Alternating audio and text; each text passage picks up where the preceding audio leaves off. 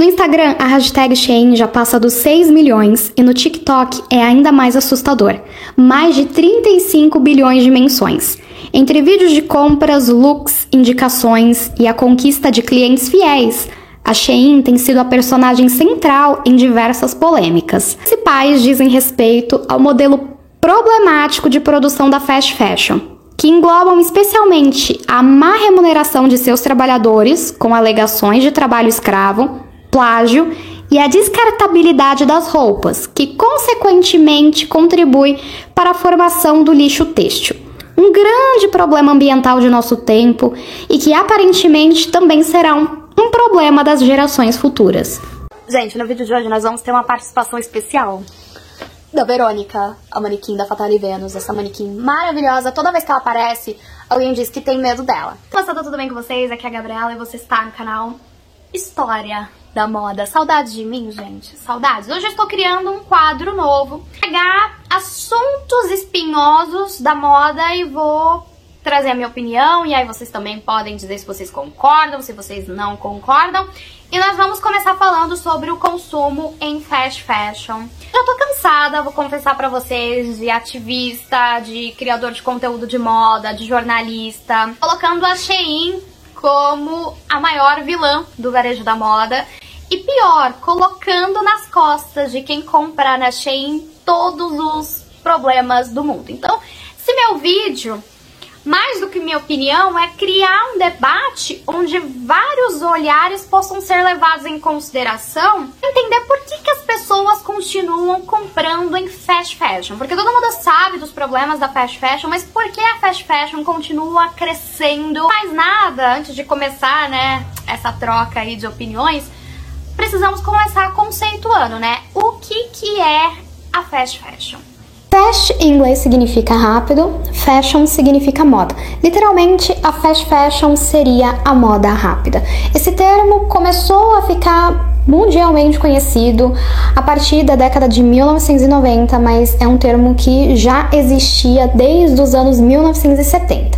A fast fashion, como modelo de produção, acaba sendo ignorada nos contextos do século XIX e nos contextos do início do século XX. Isso é um erro bem grave, mas vai ficar para outro vídeo. Mas desde depois das revoluções industriais, o ser humano tem produzido as roupas em um ritmo bastante assustador. Para entender os impactos que a fast fashion trouxe para a indústria têxtil, nós precisamos voltar um pouquinho ou talvez muito no tempo. Antes do tear mecânico e das primeiras máquinas de costura, o processo de fazer roupas era extremamente artesanal. Era tudo demorado porque cada etapa precisava de um especialista. Primeiro fiava os tecidos, depois os tingia, se fosse um tecido nobre, muitas vezes ele era bordado. Precisava de alguém que soubesse fazer os moldes e, claro, alguém que soubesse costurar. Todos esses processos faziam com que roupas fossem consideradas grandes bens de consumo. Uma pessoa pobre tinha à sua disposição um número bem limitado de roupas. E essas roupas, elas precisavam ser cuidadas para durarem ao máximo. Então era uma coisa tão difícil de conseguir, não era uma coisa fácil que você precisava cuidar daquilo que você tinha. E isso implica dizer que essas pessoas pobres elas faziam várias maracutaias para estender a vida útil de suas roupas. Se fosse necessário tingir por conta própria, eles tingiam, remendavam, pegava a gola de uma roupa e colocava em outra, pegava a manga de uma roupa e colocava em outra. Essas roupas, elas precisavam durar. Quanto mais roupas uma pessoa tinha, mais significava o seu poder, o seu status quo, que ela era uma pessoa rica não era a facilidade que uma pessoa pobre tinha. Ao longo da história da moda, nós vamos ter uma coisa chamada de leis suntuárias. As leis suntuárias, elas podem ser observadas desde civilizações na antiguidade, passando por Idade Média, passando pelo começo do Renascimento. Essas leis eram leis que existiam para impedir que pessoas pobres se vestissem, tentassem parecer pessoas ricas. A gente vai ter o surgimento de uma nova classe social, que são os burgueses, e os burgueses, eles eles tinham dinheiro, mas eles não tinham prestígio. Eles não eram descendentes de pessoas importantes, eles eram pessoas que acabaram enriquecendo. E é isso de um rico, um nobre, vai se vestir como nobre. Quem não é nobre não pode nem tentar imitar, não pode nem tentar ficar parecido. E todas essas leis suntuárias, elas eram travestidas de preocupação com questões de modéstia. Então, você não pode usar uma roupa toda cravejada, porque isso isso é excesso, isso é extravagância. A extravagância ela é contra os princípios religiosos que a gente defende. Então, a igreja, a religião foi muito usada nesse contexto de validar esses discursos das leis suntuárias.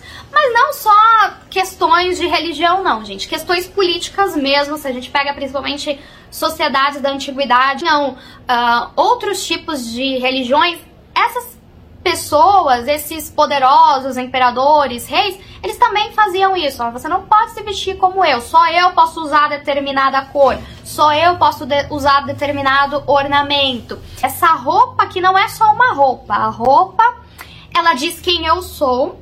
A roupa vai ser usada como eu quero que as pessoas me enxerguem, e quanto mais poderoso eu sou, mais coisas eu vou usar no meu vestuário para que as pessoas me respeitem. Com a invenção das máquinas de costura e a popularização das mesmas, fazer roupas em casa se tornou comum.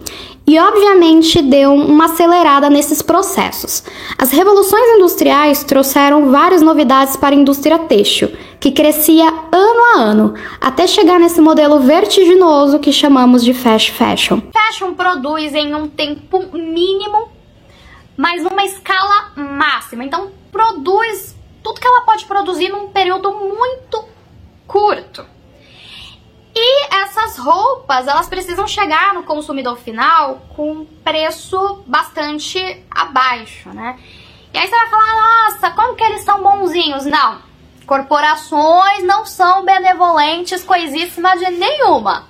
Não é porque eles são bonzinhos, não, tá? Na verdade, eles querem ter o dinheiro para que essa roupa chegue no mercado com um preço tão abaixo, cortes precisam existir.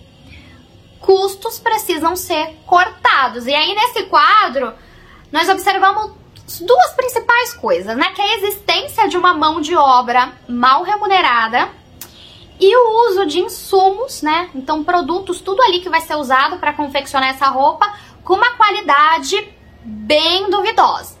E existe outros problemas também, né? A fast fashion ela vai produzir sempre.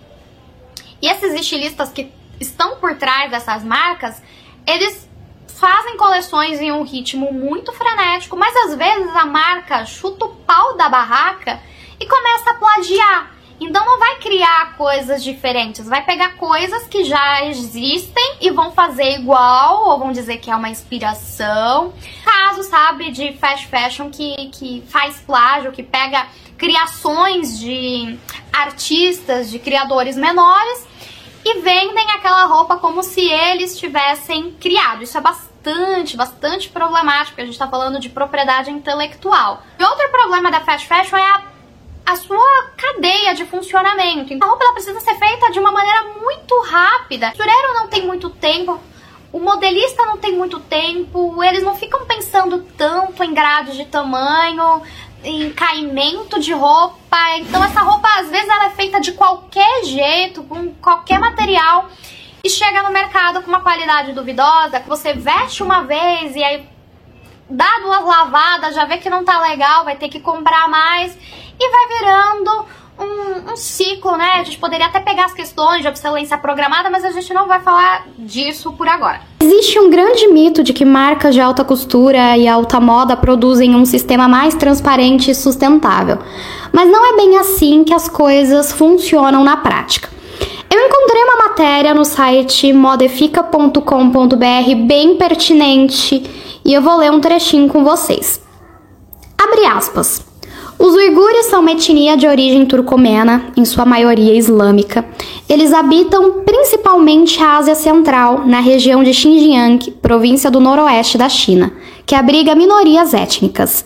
Apenas de 2017 a 2019, o Instituto de Políticas Estratégicas da Austrália, ASP, contabilizou a transferência forçada de mais de 80 mil uigures para trabalhar em 27 instalações fabris que abastecem 83 marcas globais, entre elas Adidas, Apple, Amazon, Gape, H&M, Microsoft, Nike, Sony, Victoria's Secret e Zara. E fecha aspas. Vocês querem mais, gente? Vocês querem mais? Porque tem mais. Em 2020, o The New York Times publicou uma matéria acerca do trabalho análogo à escravidão que aflige centenas de milhares de bordadeiros e bordadeiras da Índia na região de Mumbai. Os lindos bordados vão para marcas bem conhecidas e prestigiadas, tais como Dior e Yves Saint Laurent. Esses bordadeiros trabalham em fábricas inóspitas, fechadas, ganham pouquíssimo, sem nenhum direito trabalhista, em um ambiente completamente precário. Depois de tudo isso, eu cheguei a uma conclusão. Meninas que se posicionam contra a fast fashion é um silêncio ensurdecedor sobre marcas de luxo, marcas de alta costura que fazem a mesma coisa. E aí eu cheguei à conclusão de que ela pode andar bonita, mas você, você tem que andar fodida, você tem que andar feia. É, e é isso, é por isso que eu citei as leis suntuárias. Parece que existe um grande incômodo das classes mais altas em verem a pessoas mais pobres conseguindo ter um estilo, conseguindo se vestir bem. Parecem voltar no tempo onde a gente vai diferenciar as pessoas sim pelas roupas. Então a impressão que dá, na minha opinião, é que pessoas ricas hoje querem que pessoas pobres se vistam como miseráveis, onde a pessoa pobre não pode ter senso de estilo, senso de estética, não pode usar aquilo que ela quer. Você, pessoa rica, no alto do seu privilégio, talvez você não consiga enxergar que a pessoa pobre no Brasil não tá tendo para comer.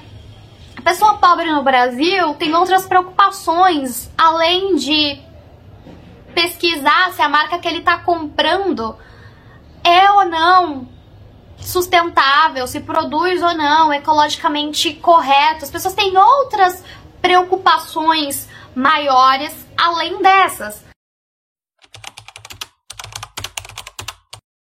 A Shein, né? Gente, por que, que a Shein é o alvo? Se tem outras marcas, até mesmo marcas renomadas, marcas de alta costura fazendo coisas tão terríveis, por que, que a Shein é a principal citada. E ela já tá engolindo outras marcas, né? Que eu não vou entrar em mérito se isso é bom ou se isso é ruim, mas ela tem causado incômodo por causa disso.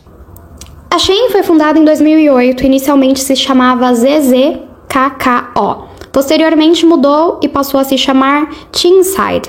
Já na época da Teenside, a marca entregava para todo mundo e fazia parcerias com criadoras de conteúdo de moda. A Teenside comprava de fornecedores da China e revendia. Ela não estava envolvida no processo de desenho das peças, até que em 2016 passou a se chamar Shein e um grupo de diretores criativos foram contratados para que a Shein de fato lançasse produtos que ela mesma criava. O grande trunfo da Shein foi observar bem as tendências da internet e desenvolver roupas que estavam de acordo com as estéticas do momento. Essa gama de produtos que atendem todos os estilos com certeza é seu maior diferencial. De tudo isso que foi citado, a Shein ela tem um trunfo na manga, que é ela trabalha com uma escala que vai desde o PP até o Extra G. Então, é uma marca que consegue pegar um número muito grande de pessoas.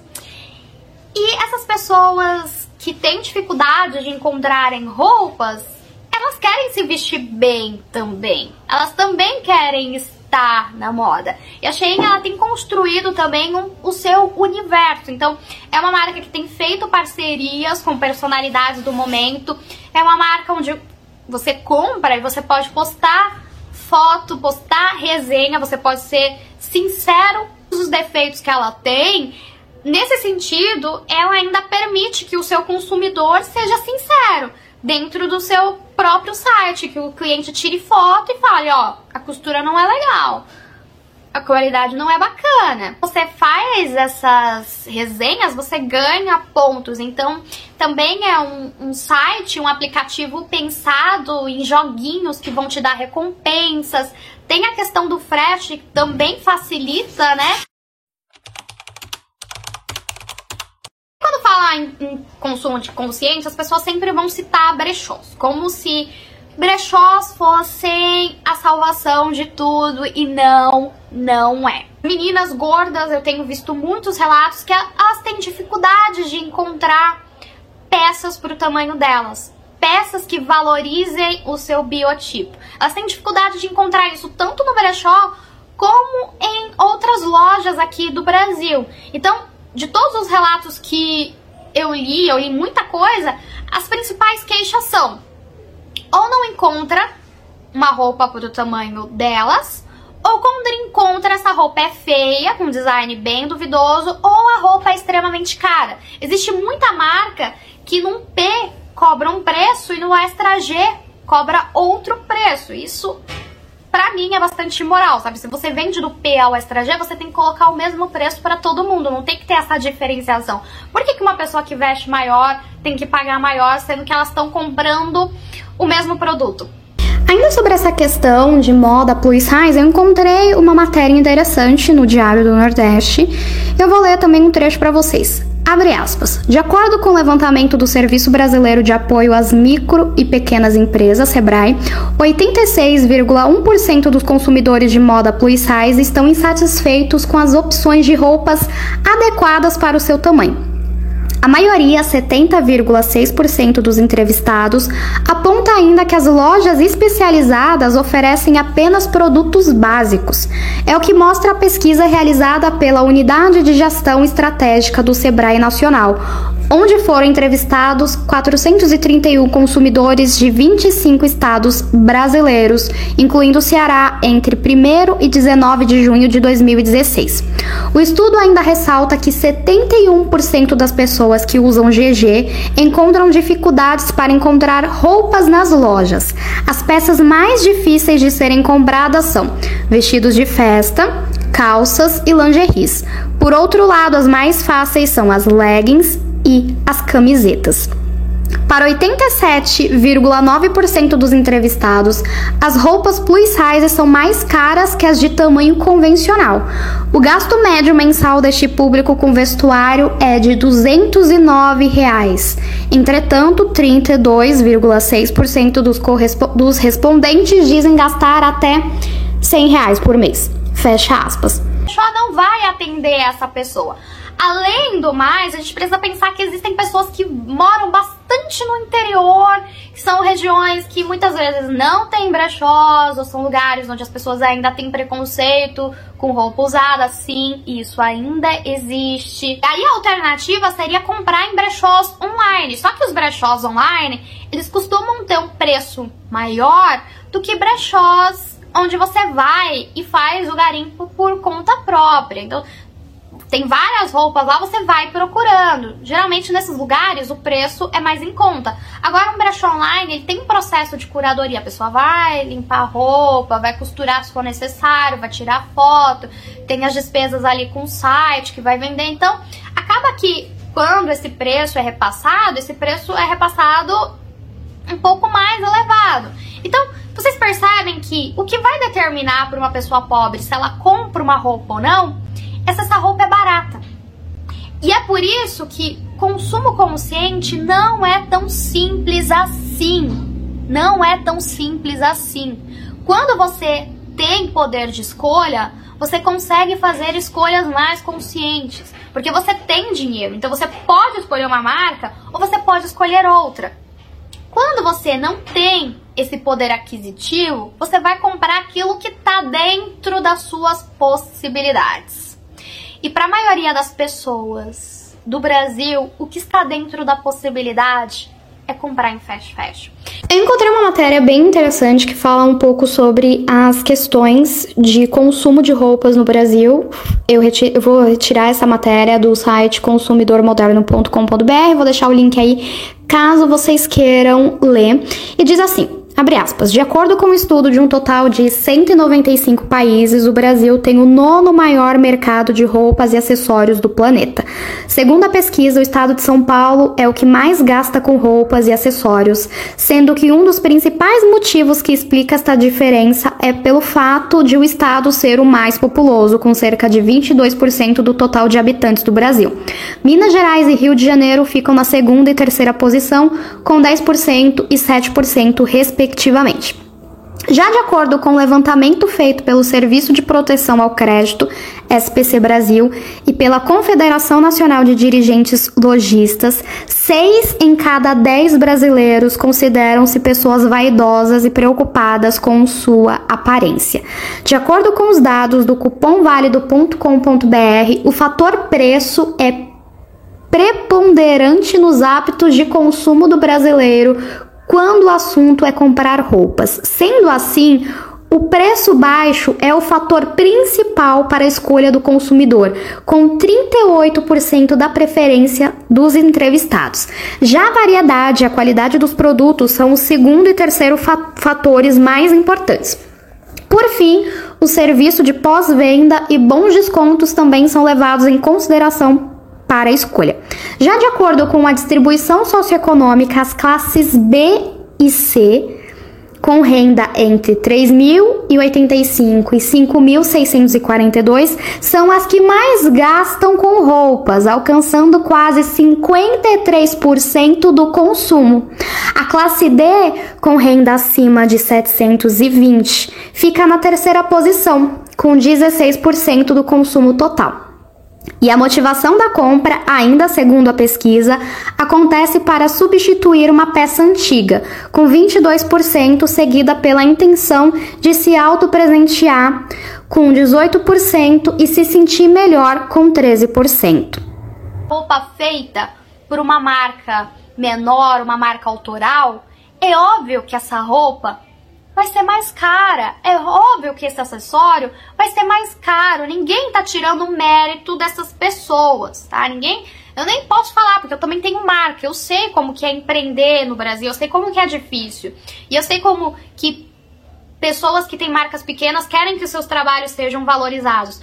Mas uma pessoa morando no Brasil com uma série de problemas, gente, desculpa, não tem como a gente exigir que a população senta num círculo e fala: Nossa, vamos debater aqui sobre as roupas que a gente não. As pessoas querem saber se elas vão conseguir comprar o leite pro filho delas. As pessoas não sabem nem se elas vão conseguir ter uma mistura naquele dia. Então eu acho até cruel demais esse discursinho de menina rica que não consegue fazer esse recorte social que é sim importante, que faz sim a diferença muito dos problemas, você falou muito dos problemas. Quais que são as soluções? Tá, aí é que tá, gente. A solução, ela não é tão simples assim. Porque existe uma solução, mas ela é utópica. Por quê?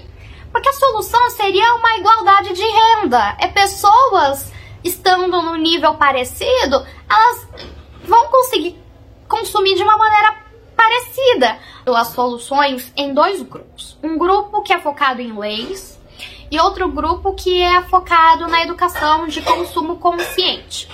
Esse grupo de leis, para mim, é o que talvez efetivamente resolveria os problemas. Então, essas empresas de fast fashion, elas estão localizadas normalmente ali na região da Ásia, porque são países onde as leis trabalhistas são muito frágeis. Então, eles se aproveitam disso, eles se instalam lá porque o governo desses lugares tá pouco se lixando. Muitas vezes o governo desses lugares recebe alguma coisa em troca. Documentários onde trabalhadoras de fábricas de fast fashion diziam que preferiam trabalhar nesses lugares do que voltar a se prostituir nas ruas para sustentar seus filhos. Vocês têm ideia de como isso é cruel? A pessoa prefere ficar trancafiada dentro de uma fábrica sendo explorada do que voltar para a rua se prostituir. Então vocês estão percebendo que não é só postar no Twitter do seu iPhone falando que você é contra a fast fashion. Existe umas camadas muito mais profundas por trás que envolvem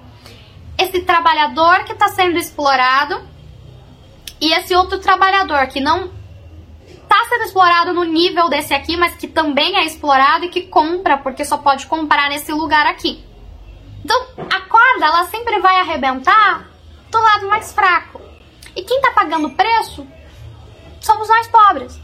Teria que revisar as leis trabalhistas desses lugares, que já é algo extremamente complicado, porque esses países não estão interessados, o governo desses países não, não estão interessados de maneira nenhuma em reverem essas leis. Talvez pensar, nós aqui, né, onde temos minimamente uh, democracia, né, vamos botar entre aspas, nós aqui que estamos numa situação melhor, principalmente países de primeiro mundo, dá certas punições, né? Mas de qualquer forma, se isso fosse feito, essa roupa ela ia ficar mais cara.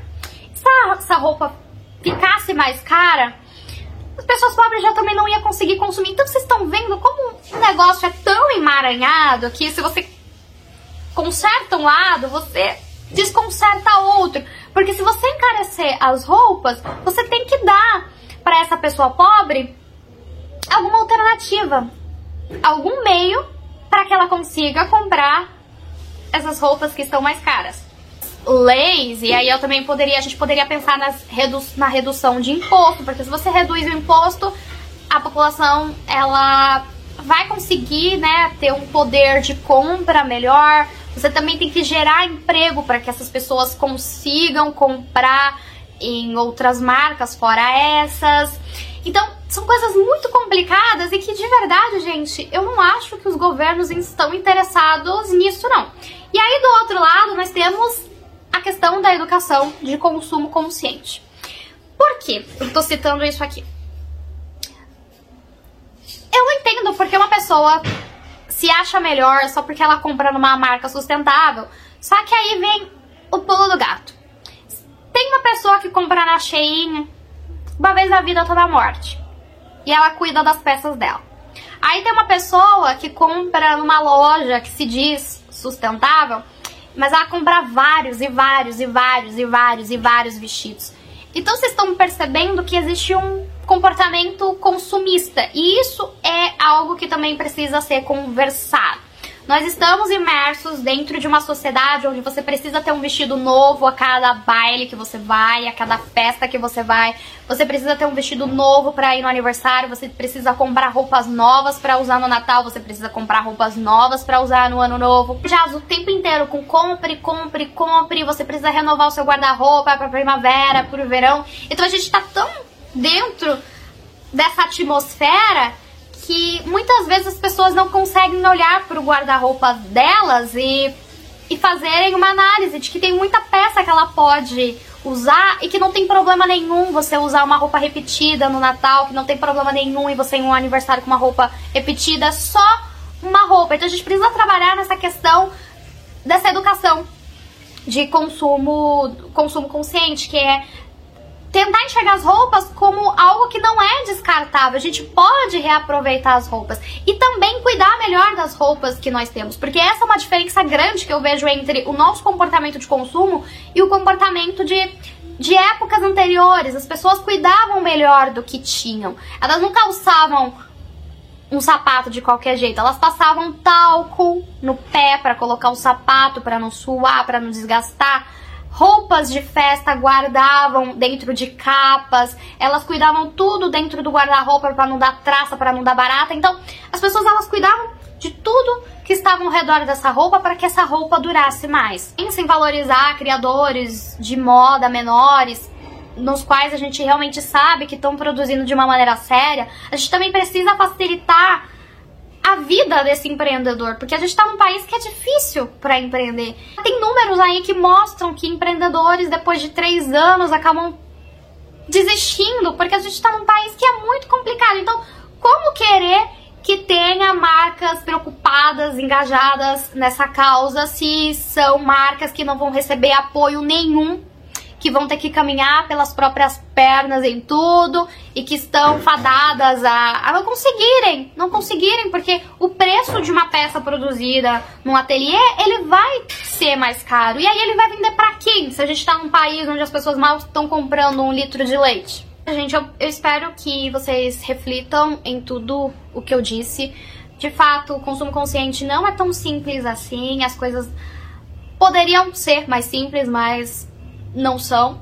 É uma coisa muito mais complexa, é uma coisa que está intrinsecamente relacionada com desigualdade social, com classes sociais, a maneira como a política, os políticos estão é, envolvidos em tudo aquilo. Então não é um assunto tão simples assim. Seria bom demais se boicote resolvesse todos os problemas do mundo, mas não resolve tá? E brechó também, só brechó também não vai resolver. Então é um conjunto de coisas que precisam se alinhar para que a gente avance. É isso, eu espero que vocês tenham gostado do vídeo de hoje. Me deixem aí nos comentários se vocês concordam comigo, se vocês não concordam comigo, se vocês não concordam comigo, comigo tudo bem. E me sigam lá no Instagram, arroba e me deixem também aí outros assuntos polêmicos de moda.